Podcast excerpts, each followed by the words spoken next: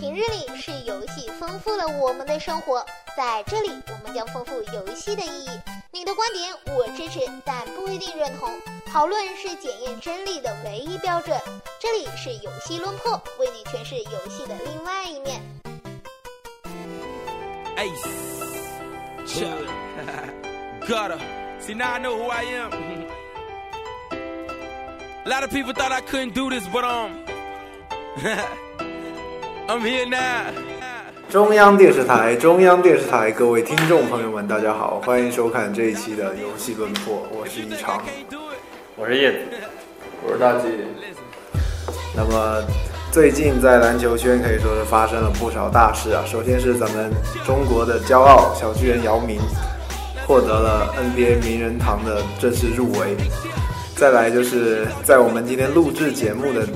日子，是迎来了科比退役的最后一场比赛。那目前比赛是激烈进行中啊，不要吐槽我们，我们现在为了录这个节目都没空看比赛。那今天我们要为大家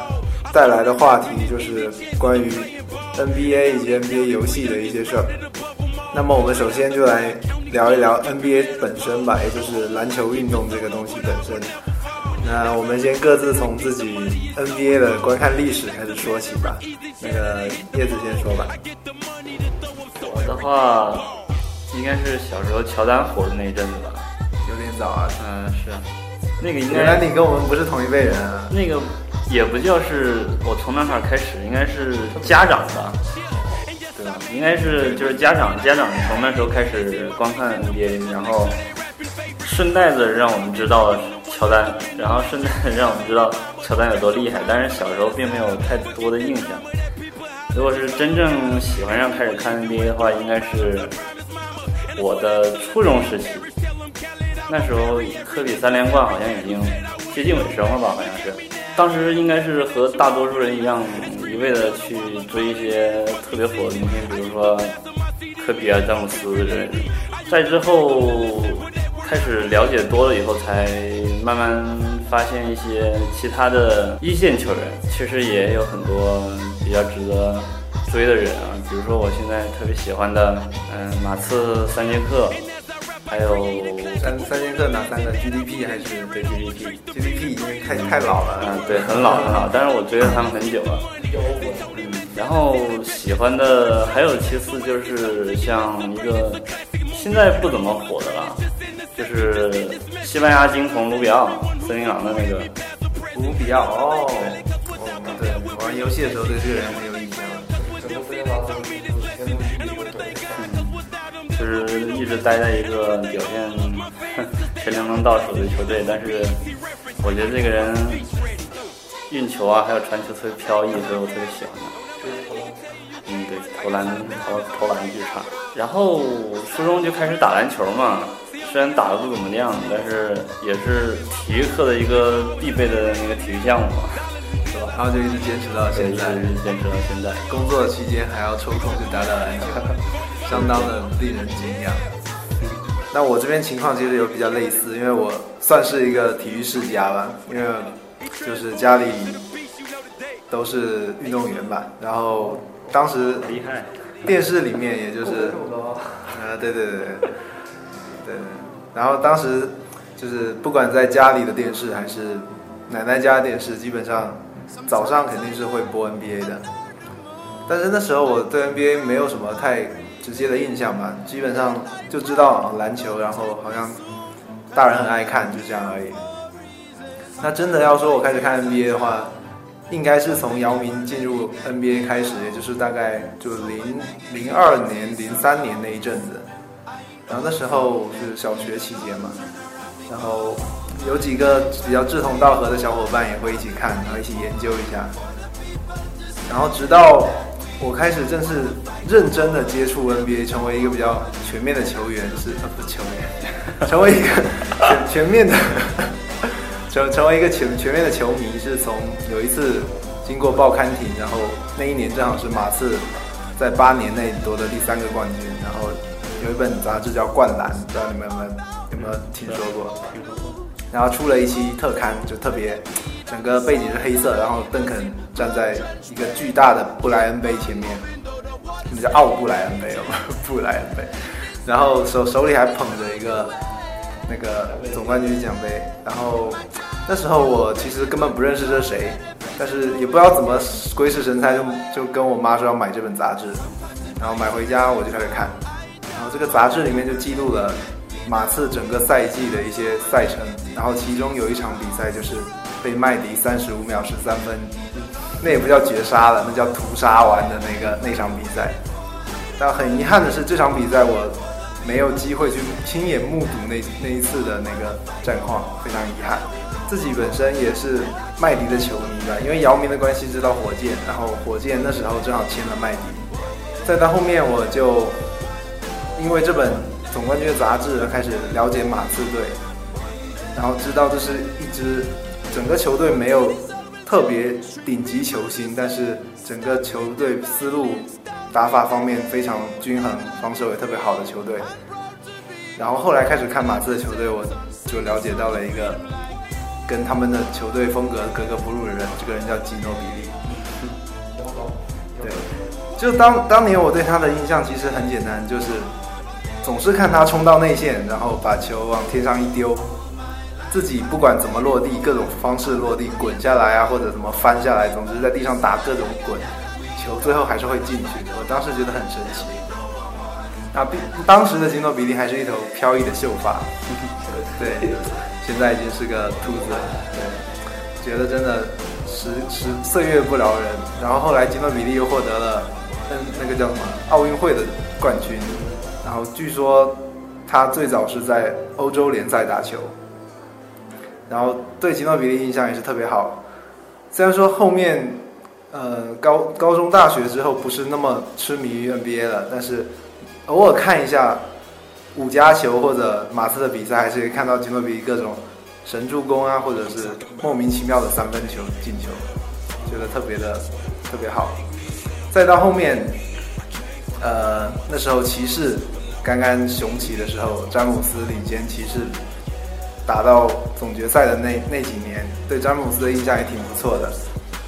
虽然说他被马刺四比零横扫了，然后邓肯丢下一句“联盟的未来是你的”，啊，这几年就有有网友加了一句“这根本就是骗子”。对，但是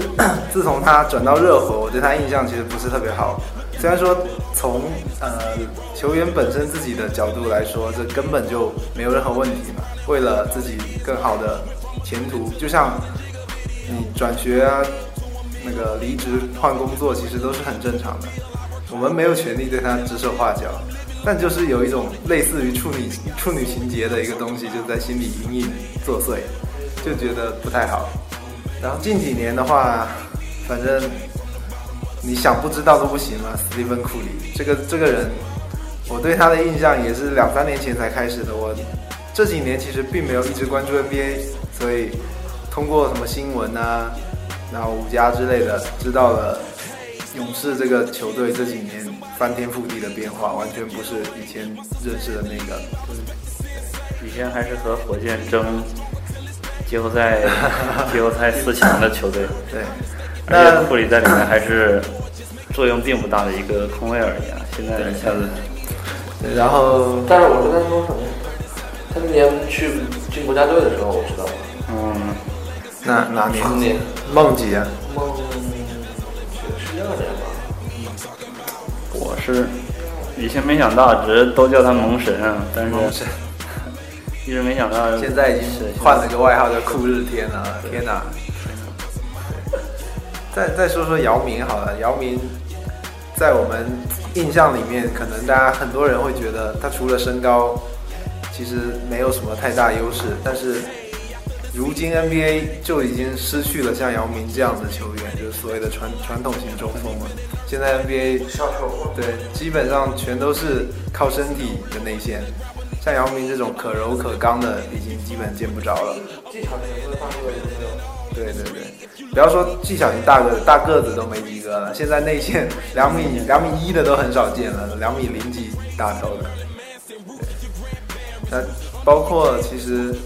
很多球星真的是属于有一种很可惜的感觉，包括麦迪就是一个最明显例子。然后包括公牛的罗斯，当年也是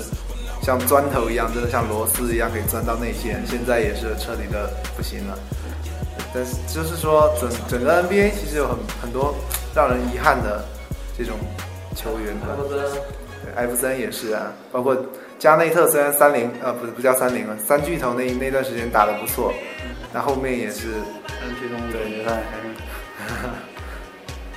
不过他好好歹有拿到过总冠军嘛，像卡特啊这种都是蛮可惜的。大军呢？因为我接触 NBA，我接触 NBA 就很早，不算早，反正我我第一次听有 NBA 这种东西是看看《灌篮高手》的，灌篮高手。嗯，那时候很小，然后比赛那时候因为也不怎么关注，所以看的少。后来上了学之后，就跟同学们之间瞎打篮球嘛，然后同学所谓之间的什么口碑营销，口碑开始给你安利各种各种球队，说谁谁谁真屌，谁谁谁真屌。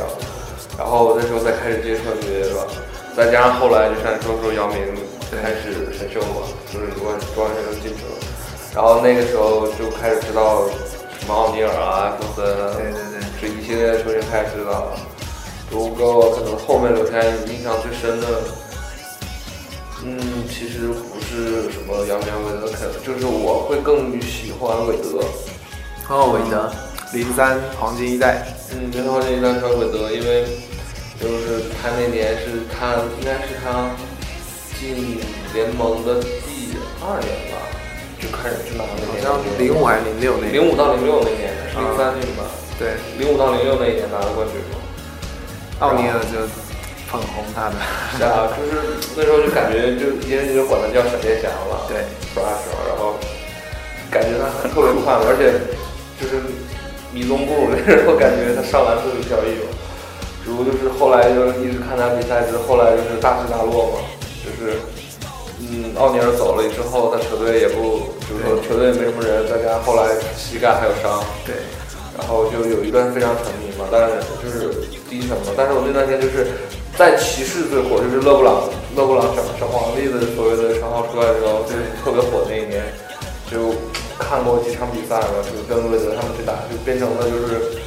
虽然说骑士那边也是也是詹姆斯一个人的队，对但是还是说看身边的人来说，韦德这边会弱一点嘛。然后我就我就感觉他打得很拼嘛，再加上后来包括詹姆斯和波什来热火举组三巨头的时候，什么主动加薪啊干嘛的，还有包括包括后来去看韦德出身什么的，就觉得他这个人就属于草根起家嘛，家里又穷的，从小就是贫民窟的孩子，就只能靠打球走出一片天，感觉就感觉他个性啊干嘛，而且人人也人也不是特别高调那种嘛，也也不惹，我也没见他惹无数什么事儿来。然后球场上再打再怎么野干嘛的，我看他好像也从来没有说就特别性格比较好，性格比较好，而且就是像詹姆斯来热火以后，按照来说像是就是有句话说好，就是他不像是他不是天生的领袖嘛，啊就是但是就是他的身上那种气质挺吸引人，在你身边在，就有这种感觉。那就因为喜欢 NBA 的关系，也是让我们慢慢关注到了 NBA 的游戏。那最早的话，我曾经在前几期节目啊，我们只有前两期，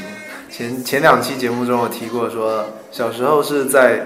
同一个小学同学家玩的 NBA Live 零二的那个试玩版，当年只有湖人跟网队的一场比赛的第一节可以玩，对。那当年就是处于一种极度饥渴的状态，就特别想玩这这种游戏，觉得自己能操作 NBA 球员玩就是打篮球的感觉特别好。那就这么一节，我们三四个人坐坐那边一上午玩了一上午，觉得特别神奇。那再到后来，还是在这个同学家里，呃，我第一次接触了 NBA Live 零四的完整版啊，当然是盗版的，因为那时候根本就不知道这这种东西到底是哪里来的，反正他有我们就玩。那当时就是随便玩吧，用那个马刺队的话，帕克往内线一一冲，然后随便把球一丢，那直到零八还是零九年的某一期灌篮，我知道了有一个游戏叫 NBA 2K。那当时我对于那个截图是 Xbox 三六零的，我对那个画面感到了震惊。首先是球员面部的汗水细节，我从来没有在 Live 上看到汗水是什么东西，不知道跟我的电脑配置有没有关系，但我真的没有见过那个效果。然后再到一些球员面部刻画，可能这个东西跟 Live 就只能说是各有千秋吧，没有谁好谁坏，都是都不会特别逼真。那我开始就想说，怎么能玩到这个游戏？那后来才知道，其实这个东西不是新游戏，它其实在呃当年最早是出在世嘉的游戏主机上，那已经是上一个世纪的事情了。我们就由于国内玩家基本上以 PC 为主，所以 Live 接触的会比较多。那在后面我会买过几代的 Live 的游戏，也就是也是前两期提过那种伪正版的东西，具体是正版盗版，看看现在回想起来那个包装有点烂，应该是盗版，就是印刷什么的比较差。那我有印象的是麦迪做封面的那个零七，好像是加入了一个 Live 加入了一个系统叫什么超级巨星反应动作，现在想想特别傻，它是相当于把所有球员就分成什么内线得分者啊，什么外线得分者啊之类的这种，包括那种扣篮的比较厉害的，有一些什么称称呼已经忘了。那它是使用组合键的方式来实现一些设定好的预设动作，这些动作当然都很帅，但你成功进球是很帅的。但他的缺点就是，你无论在哪个地方，你把组合键摁出来，他会先做那个动作，然后再把球直接丢出去，然后就变得很搞笑。你比如说你在三分线，你做一个暴扣的动作，他会把前面的动作完成的特别好，最后一下把球丢出去，就很傻。呃，不知道你们的话，就 NBA 游戏从什么时候开始接触的？我第一次玩 NBA 游戏是小霸王上的 NBA，就叫 NBA 吧，好像。那肯那个确定你确定是 FC 的游戏吗？嗯，对，是，应该是的，应该是的。嗯，画面现在想想巨粗糙，但是小时候觉得好牛逼啊！而且因为它是应该回忆起来应该是二点五 D 的画面嘛，然后就是你只能单方面控制一个人运动，然后你就往那边冲，就是没什么没什么防守动作，然后冲到前面，然后到罚球线。因为当时是公牛最火的时候嘛，一一肯定用的是公牛，用的是乔丹。到到罚球线，都看过那个电影叫那个 那个叫什么？空中大灌篮。对，空中大灌篮嘛。到罚球线就开始摁跳，然后就 有时候呢是原地起跳投篮，有时候就真的会有那个一个特定动画嘛，然后扣篮一个动画，当时觉得很很好玩。再之后。接触 NBA 游戏就是 NBA Live 了嘛，嗯，是零几我不记得，应该是零四，然后是零四，对，当时已经是初中了嘛，然后喜欢，当时喜欢纳什，纳什，对，当时纳什也是因为我比较喜欢的球员就是传球比较好的球员，基德啊，纳什啊，对是威廉姆斯，嗯，然后就用玩太阳嘛，也是。Live 现在想想真的做的很烂，所有球员的投篮动作啊什么都是一模一样的。对，而且那个视角。对，而且视角很。视角很奇怪，可以调，视角可以调。然后加上那个时候能会。加上投篮命中率它很低嘛，然后就是狂投三分不进。然后我记得当时用键盘玩就是摁 A 是运球，摁空格是投篮儿。空格这么简单吗？呃，D 是空篮，呃，D 是投篮，空格好像是什么呀？我也不记得。D 是传球，空格是传球。啊，就是永远用纳什拿球，跑到内线，然后狂狂按 A，狂按 A，然后找到空当投篮就行了，特别简单。嗯，再之后就是接触了 NBA 2K9，画面就和 Live 完全不一样了嘛。NBA 主要区别是球衣的质感。啊，对，是它的画面可以说是呃，观众倒反正一般被我关掉，电脑配置差。还有还有还有默认的那个，对，那种感觉就像你在看比赛。其实都可以调那个镜头，有的人喜欢那种对有的喜欢正面的，的有的喜欢对侧面的。其实最主要的还是一个就是衣服，衣服的话，我记得二 K 跟 Live 的区别就是 Live 的衣服是硬的，对硬的然后二 K 它是软的。飘飘逸起来了？对对对，有流动感。就 live，你如果说球员坐在板凳上，你可以看到他的那个裤腿从他的膝盖穿出来，非常惊悚，非常吓人。但 live 不会，但啊，说错了，二 K 不会。二 K 五。但当时看到画面，就是感觉感官上的一个巨大的提升了，是吗？然后当时是姚明已经加入 NBA 嘛，在火箭，然后开始喜欢用火箭队，对，二 K 九，姚明都快退役啊，了。对对，那是那是那是姚明所在的最后最后几年对最后最后几年了。好像是一二一二年退，然。后巨喜欢用火箭队，然后依旧是最后改成麦迪拿球了嘛，然后常用的战术就是麦迪拿球，然后拉出来，拉出来，等等等等。常用的战术就只有两种，一种是麦迪，因为我不知道为什么 NBA 九有个二 K 九有个系统原因吧，可能是太针对麦迪做强化了，他的转身。会针对。麦迪，我我也不知道，是我这个是二拼所有训练里面都会有的一个毛病，对对，他都会他会对一些明星做一些强化就，尤其尤其是上个赛季这个表表现特别耀眼的明星，他下赛季的那个能力绝对是恶恶心到爆炸的那种。像当时麦迪就是转身嘛，和别的球员不一样，他转身幅度很大，速度又快，就是基本上是个人防守就一定那时候就能转过去已经在研究转身了啊，对，是那时候都瞎因为打。因为 我都开始研究空间了。因为键盘上的话，你摁一个键它就能转身，所以特别方便，和那个手柄玩起来就完全不一样。嗯，基本就是转身突破就进去了，就直接上篮扣篮了。然后另一种打法就是给姚明嘛，姚明个高，嗯，你看他在背身在哪推进去啊？对现实中你可以很明显感觉到姚明跳不了多高，虽然他高，但是在游戏中就不一样。游戏中他本来就高，数值又摆在那儿的，然后说到这，说到这个，我就想到这次二 K 一六，嗯，这不是正式加入了传奇火箭，我实际上觉得一点儿不传奇，就是 可以说传奇球队里面最最烂的一支球队，但是就是姚明的一些动作做的很假，包括一些什么背后传球，各种神奇的传球，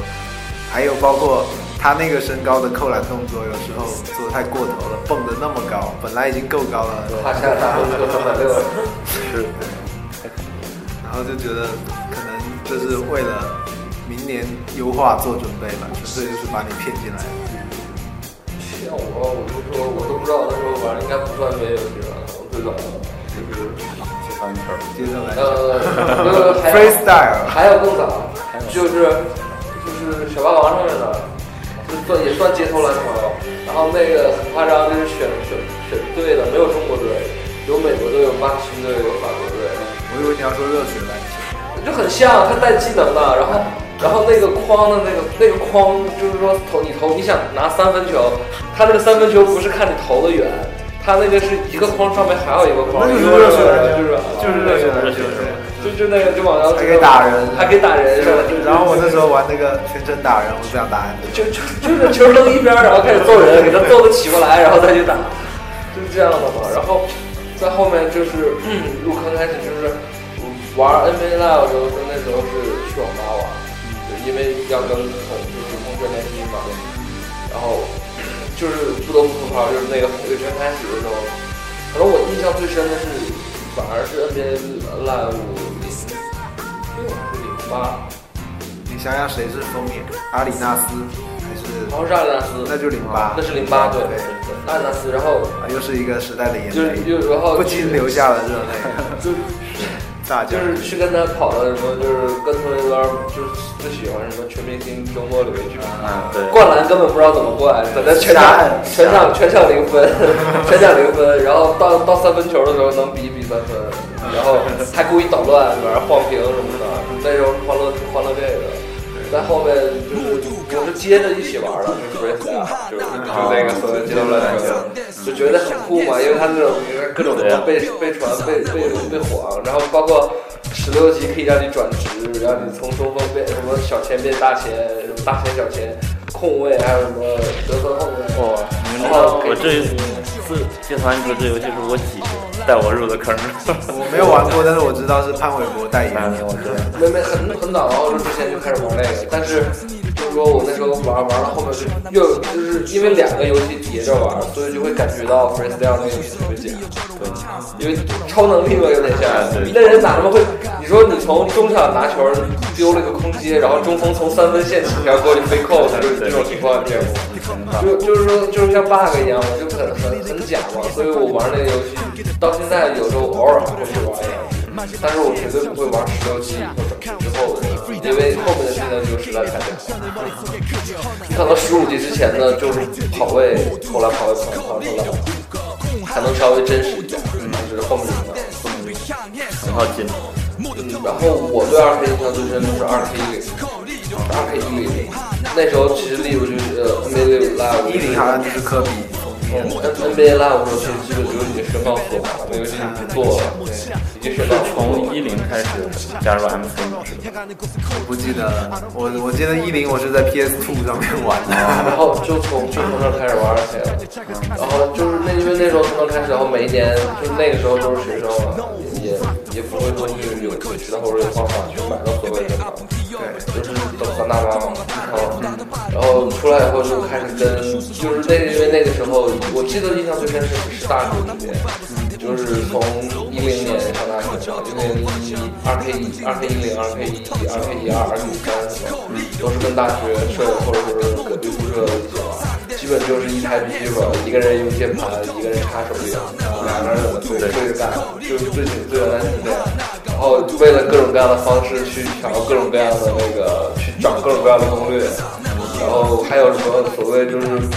跟他玩，他会选什么什么经典九九几九几九几公牛公牛队那个黄金公牛队，然后跟他打，然后上来用恶意犯规，帮搞想办法把他乔丹给搞下去，然后搞完以后，乔丹从第一节到第四节就再也没上过，给了他一个废的公牛，然后就是这么玩，然后还有就是因为就是从那开始我就记得很清楚，就是。二 K 一的时候灌篮不好灌，但是上篮好上。然后到二 K 一三还是二 K 一四，三分球好投，但是呃就是三分不是三分球好投，就是不讲道理的三分特别好投，就感觉到他要冒你，但是你真的能干拔，就干拔你，就就就跟你讲不讲道理。而且有几个出名人物，我觉得不知道就是说是自己控制到还是节奏控制到，还是说就是说是游戏本身设置上面就有点问题。就我就记得很清楚，那个时候用用。纽约尼克斯、安东尼这种，前三节就跟水逼一样，他什么都干不了。然后你到第四节你就给他投，他他就基本上都能投。所以他有一个好像第四代先生一个技能，对，第四代先生。然后然后包括后来就是研究怎么打，还有一种漂移漂漂移打法，就是一直一直加速跑，跑到底线溜溜底线以后突然停，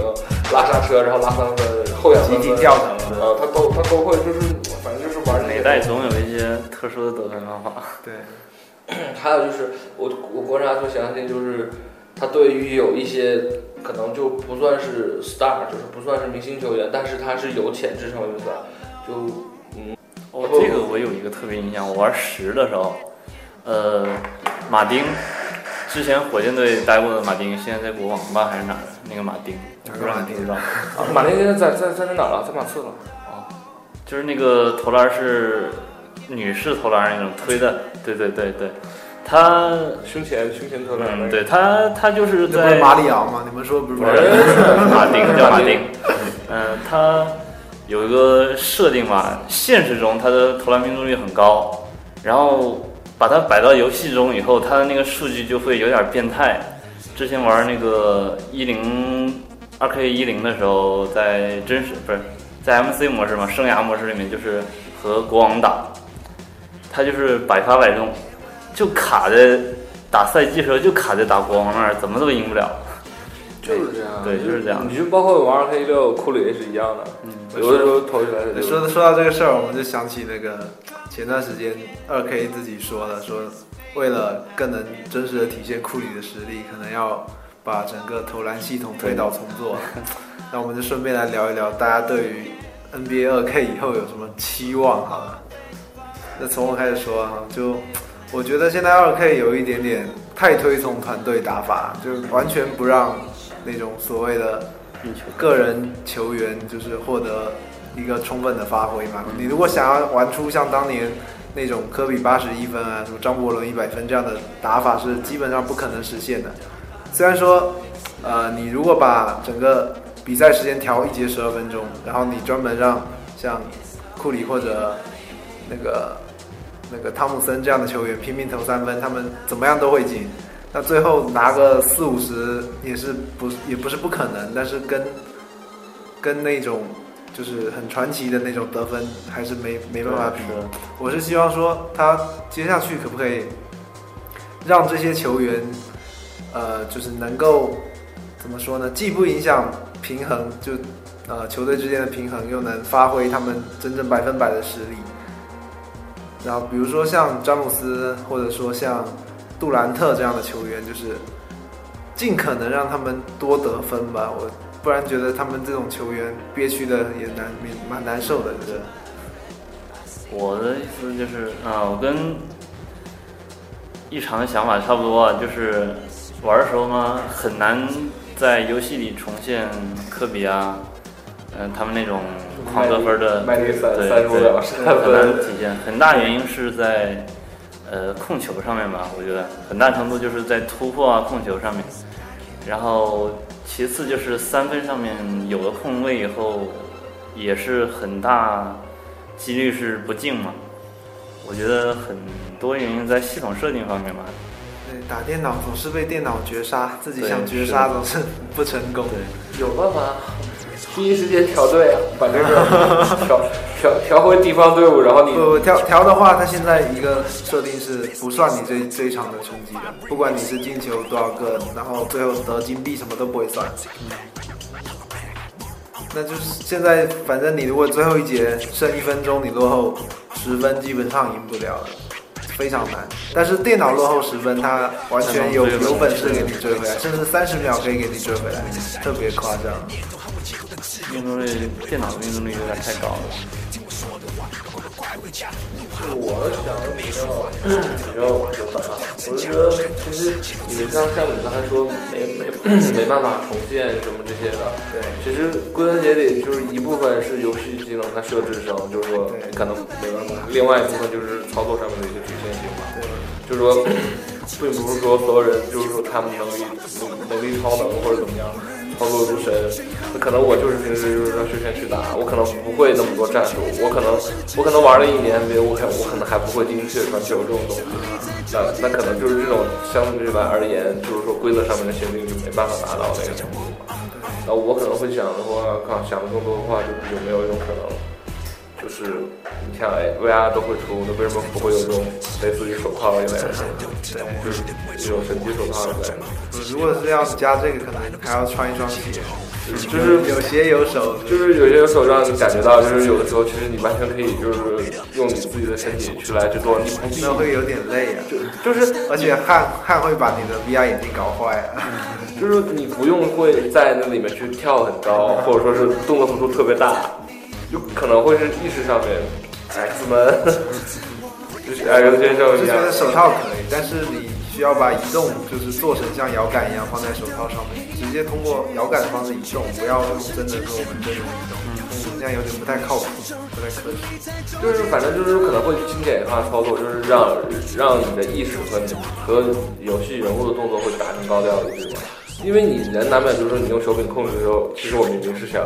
是想一个胯下运球，然后摇杆摇杆点错了以后就就变成了所谓的传球或者说是直接投篮了。经常经常是说我想要传给这个人，他传到了那个人是吗一下子把进进攻节奏打乱的。就是就是这种感觉。我觉得如果说是上面能改变，还有就是其实还是游戏所谓一个数据上面的东西吧，因为像 NBA 这种游戏，它肯定可能就是说对数据上面的一些东西呢苛刻的苛刻嘛。但是，但是他对于有就是说他不可能面面俱到嘛，因为联盟那么多球员嘛，对，所以就是说他可能有些球员上面其实他真的是就是说有一些有一些 bug 一样。就是他能力，他能力值不高，就七十几，但是他就是专注于某一方面特别牛逼，三分球特别准，呃，就三分球就特别准，就比库里还要准，就是很夸张嘛，就是说可能会是上面的话还要去做一些什么，对，嗯，剩下我觉得反正还有就是像这类游戏的话，保鲜度的话，其实完全是跟现实挂钩的，因为它这是属于是年货作品嘛，就一年一货。其实你你它后发展到现在的话，它后面有很多东西，它不可能再发生多大的改变了。就是说可能会在个性上面做塑造上面，要求是无限无限接近于真实，但是就是达不到真实，就是达不到真实。对，其实这一点跟很多那种枪战类游戏是一样的。你无论你画面再真实，你的枪后坐力再真实，你人死不了。嗯，你人死不了，你这个玩这个就没有那种。真正战争的那种恢宏，或者说残酷的感觉，是是，就是不管怎么设置都是，毕竟是游戏，基于现实，但又凌驾凌驾于现实。是不是差不多来结束了？说一说那个，那大家听到这一期节目的时候，科比可能已经退休了一个星期了。那我们在这里给科比送上一个他反正听不到但是吃到的祝福吧，就希望他在今后的剩下人生当中可以安享晚年，然后感谢他给我们带来的这这十十多年，是二十多年了吧？二十，对，他给我们带来的二十多年的这种青春和感动吧。就不管每每哪一个 NBA 球员也好。可能或多或少都有喜欢他的球员啊，球星啊，不对，说错了，不，这段剪掉，咔，呃，不管哪一个 NBA 球员也好，应该都会有喜欢他的球迷。那他也是，他们也是不仅不仅仅是为了生计，可能也是为了自己热爱的运动，包括弘扬这项运动，来让更多人知道篮球，或者加入打篮球这个行列。那这也很感谢他们为这个事业付出的努力，包括。我们中国的姚明啊，王治郅、巴特尔这些曾经的三大长城，那感谢有你们，然后让我们的人生能够更加精彩。啊，本期的节目到这里就告一个段落吧。啊，如果各位有什么意见或者建议，或者对我们哪里做的不好想要提意见的话，就在屏幕的下方给我们留言吧。那这期节目就到这里，我是一长，我是叶子，我是大金，那我们下期再见，